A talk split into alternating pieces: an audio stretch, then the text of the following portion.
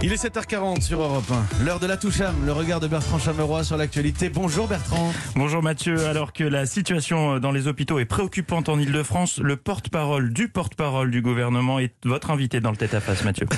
Bonjour. Alors merci d'être en ligne avec nous. Euh, ma question sera directe. Comment ça va à Paris? Écoutez, la situation a été extrêmement tendue. On a eu chaud, mais on a évité le pire. Merci Navas. Oh César, et oh, c'était beau. Non, non, Oh. pardonnez-moi. Je ne parlais pas de, de football, hein, mais de la situation sanitaire, bien sûr. Hier, à l'issue du Conseil des ministres, Gabriel Attal a annoncé que des évacuations sanitaires sont prévues dans les prochains jours en région parisienne. La situation devient-elle alarmante? Pas du tout.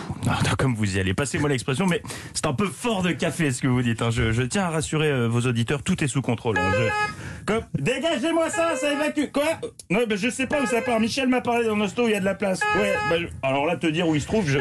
oui, vous disiez Excusez-moi, ce qu'on entend derrière vous là, les évacuations ont déjà commencé? Mais qu'est-ce que vous allez chercher là? Non, c'est mon fils qui regarde un dessin animé, voyons. Ah, Je sais que vous avez passé une soirée tendue avec le PSG, mais c'est C'est pas vrai. une raison pour paniquer les Français. Tout est sous contrôle, je vous dis. Les hôpitaux sont débordés en Ile-de-France. Les lits de réanimation occupés à 90% par des malades du Covid. Le taux d'incidence est en forte hausse.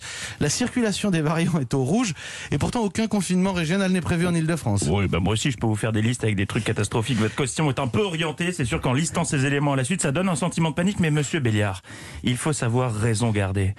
Et à la maison rester.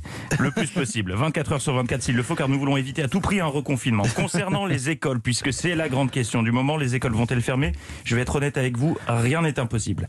Mais à l'heure ce qu'il est, ce n'est pas d'actualité. Après, vous savez ce qu'on dit, la vérité de maintenant n'est pas celle de dans 10 secondes. Mais là, regardez, paf, ça fait 10 secondes que je vous parle et on n'a toujours pas fermé les écoles, donc tout va bien.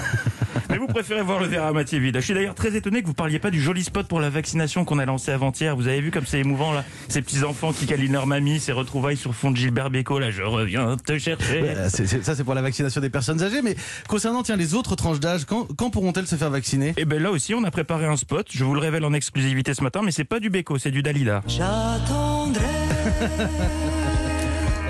Voilà, donc je vous le dis et je le martèle, tout va bien. C'est pas parce qu'on a ordonné la déprogrammation de soins dans les hôpitaux, les cliniques et qu'on évacue des patients Covid qu'il faut s'inquiéter. Allez, la bonne journée. Merci beaucoup, Bertrand Chameroy.